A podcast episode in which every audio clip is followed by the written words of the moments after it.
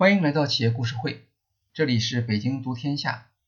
上期我们介绍了云服务 SaaS 和 API 的基本概念，以及亚马逊是如何应用、管理和发展这些技术的。本期音频将更具体的讨论什么是 API 优先平台和以开发人员为服务对象。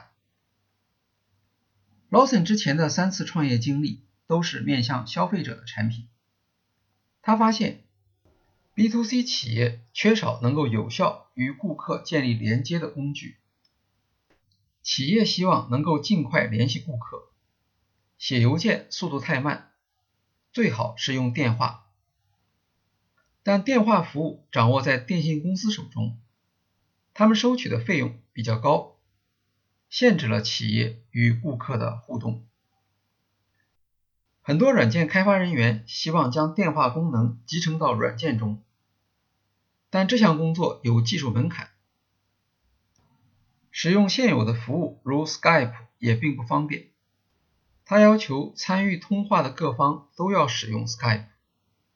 在企业内部使用这项要求很容易得到满足，但顾客不一定都安装了 Skype。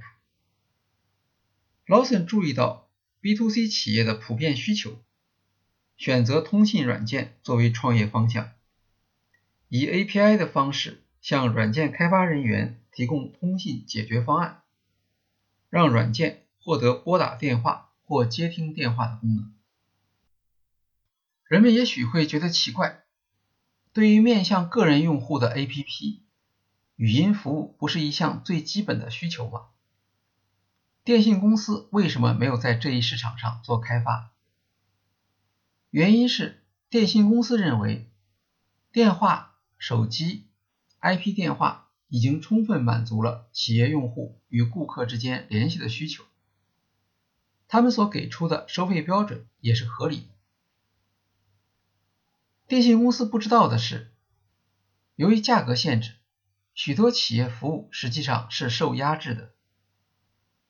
以电商为代表的在线服务兴起后，顾客语音通话和短信联系的需求有了极大的增长，用户通信沟通需要还远远没有得到满足，这是一个潜力巨大的市场。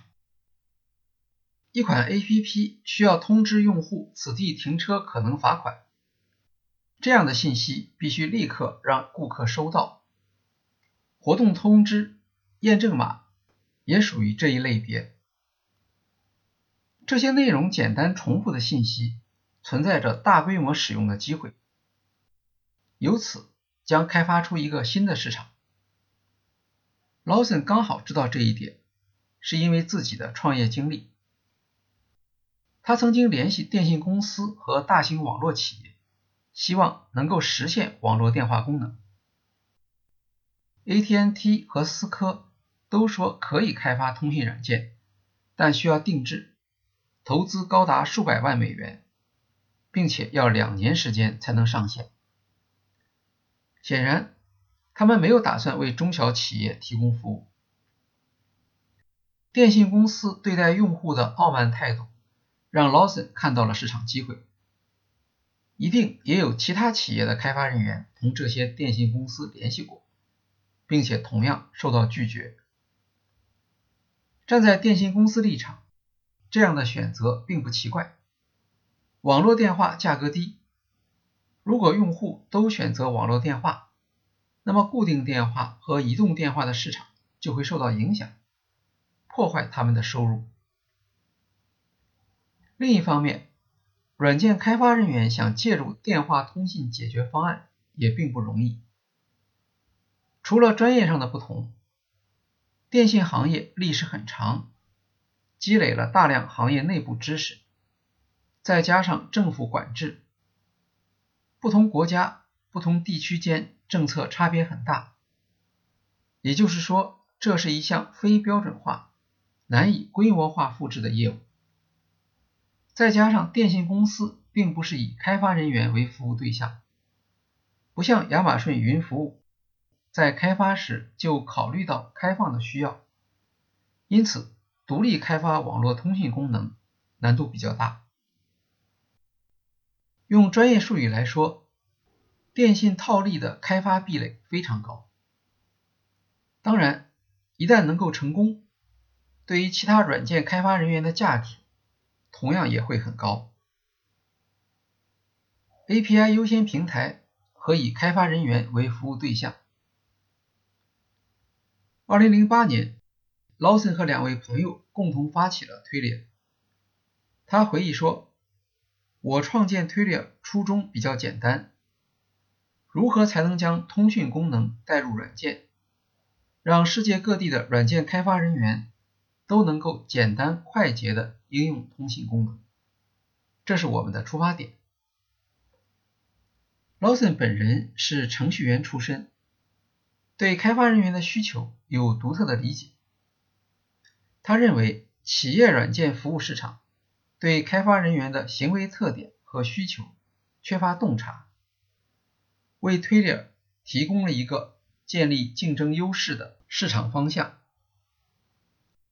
劳森继承了亚马逊的微服务开放传统，将软件功能做成模块来销售，开发人员自己动手，不需要和推理联系就可以完成所有的工作。推着的所有产品都是从开发人员角度来研发的，所有的定价和文件要求的信息都公布在网站上，不需要人工解释。它的 API 是公共文件，人人可以使用，尽可能移除任何使用过程中可能遇到的摩擦和壁垒，这成为公司的产品原则。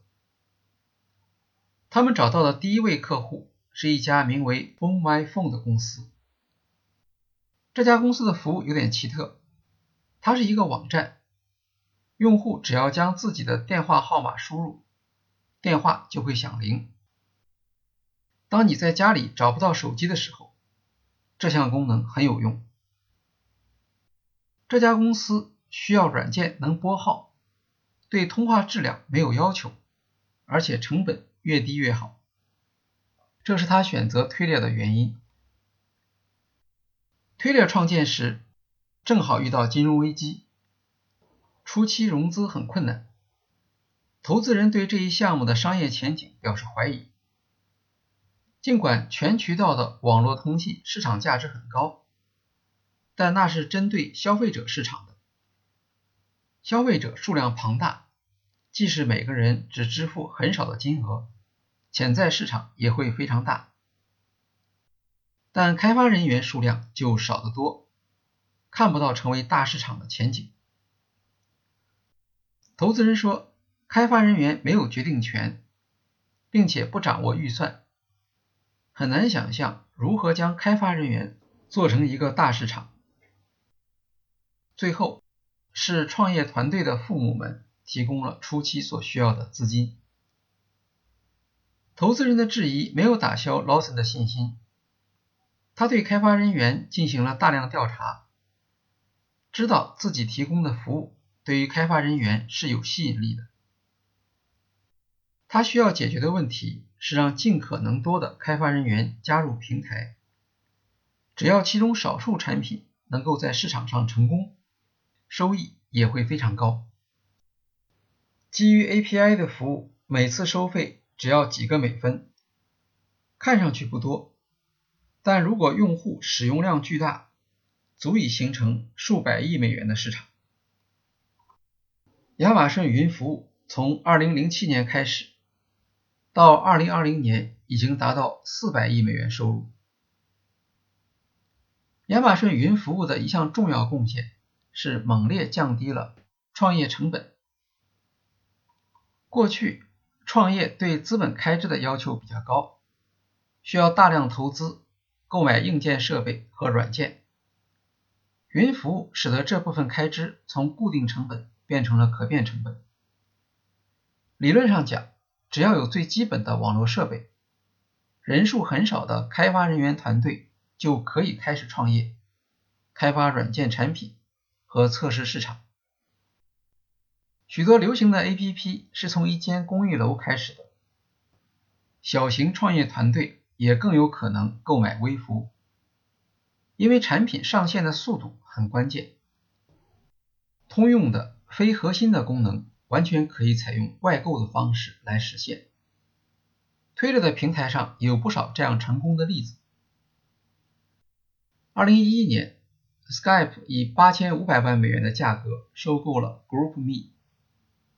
另一个案例是 Facebook 收购 Beluga，行业估计价格在六千万到七千万美元。GroupMe 和 Beluga 都是提供通讯服务的专用软件。他们采用 Twitter 的通讯平台服务来开发自己的产品。二零一四年，Facebook 以一百九十亿美元的价格收购 WhatsApp。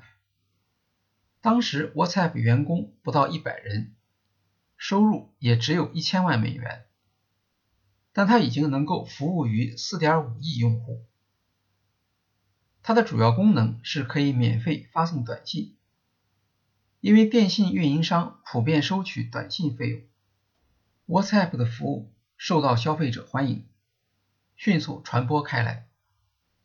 而 WhatsApp 背后的通信技术就来自 Twitter，它向 WhatsApp 提供了简单易用的 API，让 WhatsApp 能够接入全球各地的运营商。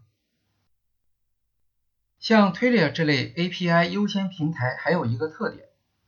能够从用户的成长中迅速获益。只要有一批用户能够实现高速增长，Twitter 作为平台的收入也会随之增加，而不完全依赖客户数量的增长。当 Airbnb 大做广告增加用户时，这并不是由 Twitter 所推动的，但 Twitter 的确是受益人，因为它的收入取决于使用量。所有的 API 优先或开发优先的平台都表现出类似的平台效应。平台支持软件，但软件的增长动力并不来自平台，而来自他们自己的努力。这就回答了投资人的疑问：开发人员和注册企业的数量也许不像消费平台那么多，但他们背后所连接的消费者。仍然可以达到非常高的量级。仍以 WhatsApp 为例，2021年用户数量达到20亿，可以在180个国家提供服务，每天发送短信1000亿条。Facebook 收购 WhatsApp 时，Twilio 的估值不过10亿美元，两年后增加到24亿美元，现在已经达到600亿美元。这样的成绩当然有 Twitter 自己的努力，但更重要的是用户的成功给 Twitter 带来的促进。以开发人员为服务对象与采购权利的转移，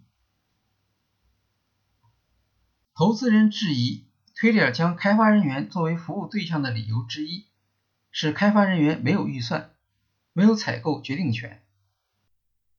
但投资人不了解的是。云服务带来一项重大改变，是将采购的权利从上层移交给开发人员。过去，当采购支出金额很大时，采购决策的风险很高，采购的权利自然会集中在上层或委员会。比如早期 Webex 视频会议需要专用硬件设备，这样大的开支必须列入公司预算。经过高层批准，当 Zoom 出现后，视频会议的成本变得很低，员工自己就可以决定采购付费。同理，当推裂说自己以开发人员为服务对象时，他的意思是使用推裂平台不需要销售人员上门服务，等待领导审批，开发人员自己就可以做采购决策。推着平台的作用主要是展示，而不是销售。研发人员自己会考虑要不要将这些新的通信功能放到他们的软件中去。刚开始时，推列的支付方式与企业无关，就是开发人员的信用卡。注册之后，填写一份表格，双方就算成交。因为费用很少，当然也就不需要申请批准。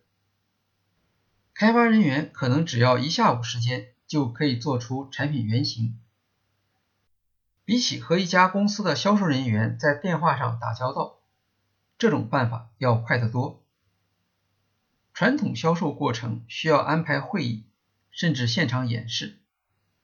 劳森曾经开玩笑说：“也许一家传统企业的销售还在准备合同时，你的产品已经可以用了。”当然，Twitter 也有销售团队，不过他们的销售机会往往也是使用 Twitter 产品的开发人员带来。这些开发人员的产品在公司内部被其他部门人员发现，然后有人来问如何使用，Twitter 的销售团队就会跟进发展。在劳森看来，Twitter 不像传统企业，只是将开发人员视为销售环节。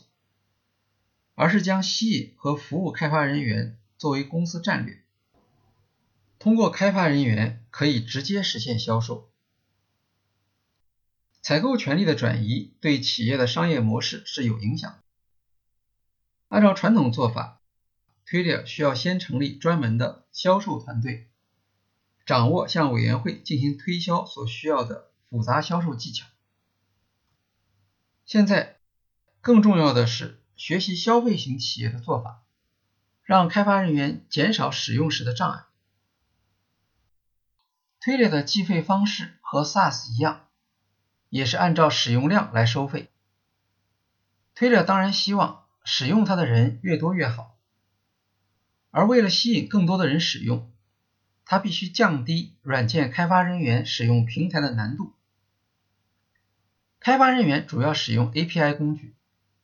推列的改进方向就是让 API 更好用。劳森在2008年时曾经表示，他们可以用15行代码再造一个 Google 电话。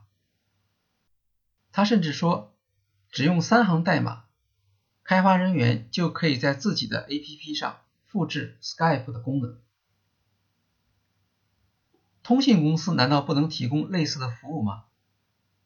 通信行业对软件并不陌生，但他们的资本开支主要还是大量的硬件投入，如电缆、卫星和频谱资源。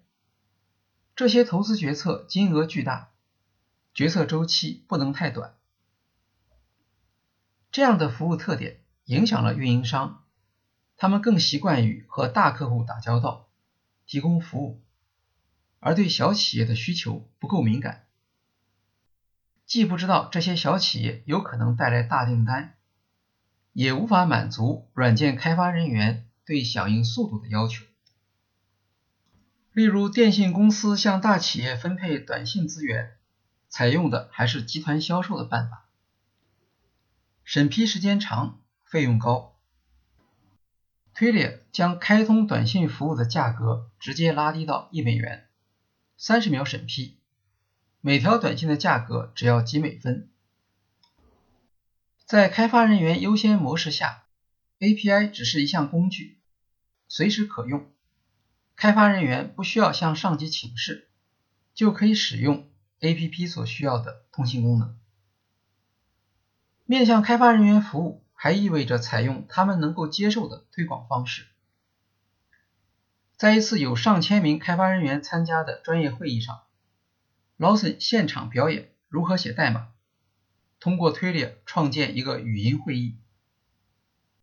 他只用几分钟时间完成注册、申请一个虚拟电话号码，然后写下几行代码。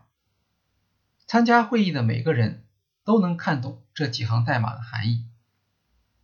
接下来，他宣布语音会议已经设好，请在座的人员用自己的电话拨入会议。屏幕上显示的场景就像日常电话会议一样。拨入完成后劳森又加了几行代码，语音会议自动拨打所有加入会议的手机号码，感谢他们的参与。坐席间不断响起电话铃声，调动了现场气氛。